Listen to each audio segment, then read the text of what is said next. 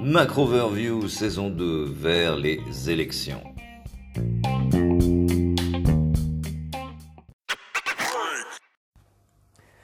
Macro Overview, les marchés en trois mots ce matin, nothing else matters. En d'autres termes, euh, la semaine dernière a euh, été euh, centrée essentiellement autour des vents contraires, fortement contraires même sur deux types de latitude, le stimulus et le coronavirus, mais cette semaine qui démarre va être placée sous le signe quasiment exclusif des élections américaines, et ceci même si le programme macro est assez chargé dans les jours qui viennent, ISM euh, cet après-midi, Non-Farm Payrolls vendredi, FOMC mercredi ou jeudi avec la Banque d'Angleterre.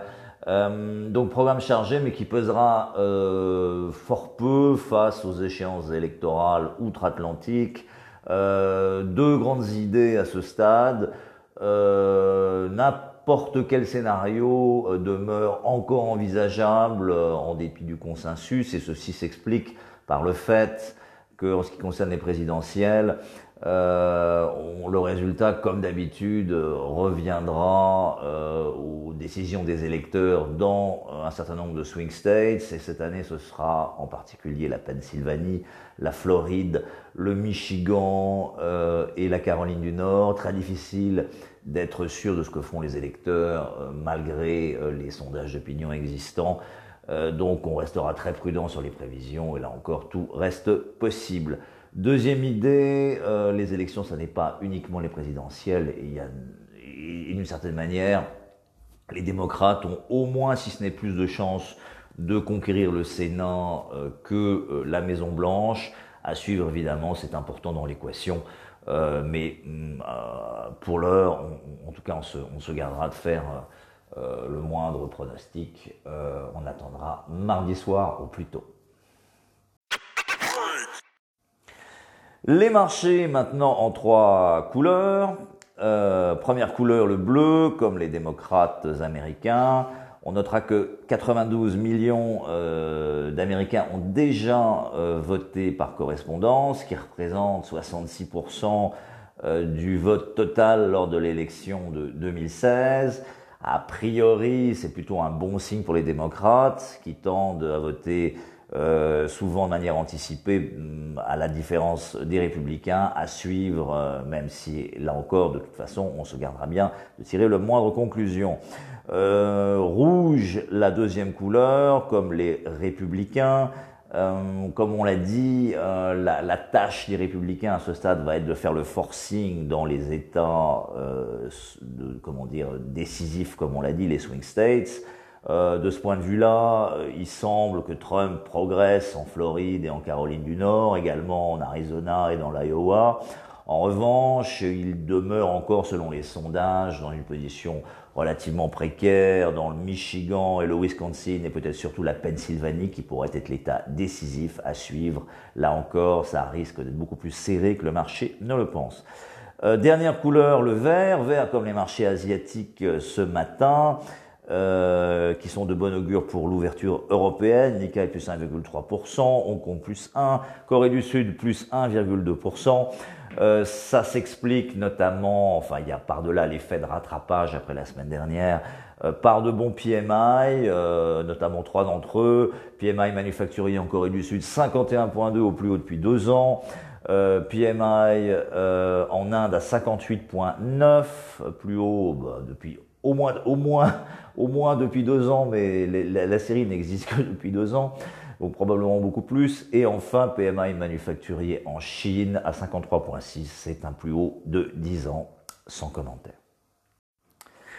Marché en quatre idées enfin, euh, comme il est très difficile de se faire une idée du résultat euh, des élections américaines à l'avance, on va surtout passer en revue les différentes idées proposées depuis euh, une semaine, dix jours.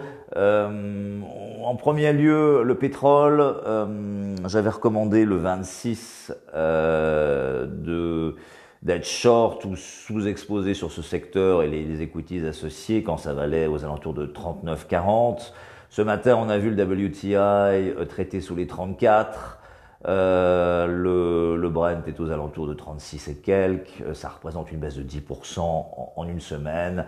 Euh, je conseille de commencer à racheter les shorts et euh, de se repositionner neutre sur la commodity et sur les equities associés en attendant de plus amples nouvelles sur le front électoral.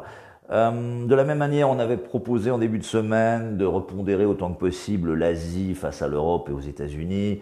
Euh, sur la semaine, le Dow Jones perd 6,5%, l'Eurostox 7,5%. Dans le même temps, le Nikkei n'a reculé que de 0,8%. Euh, L'Australie de 3,3% euh, et la Chine progresse quant à elle, sans commentaire là encore, de 0,4% sur la semaine. Donc opportunité pour prendre quelques profits sur l'Asie et se repositionner à nouveau sur l'Europe et les États-Unis euh, dans l'attente d'un rattrapage inverse.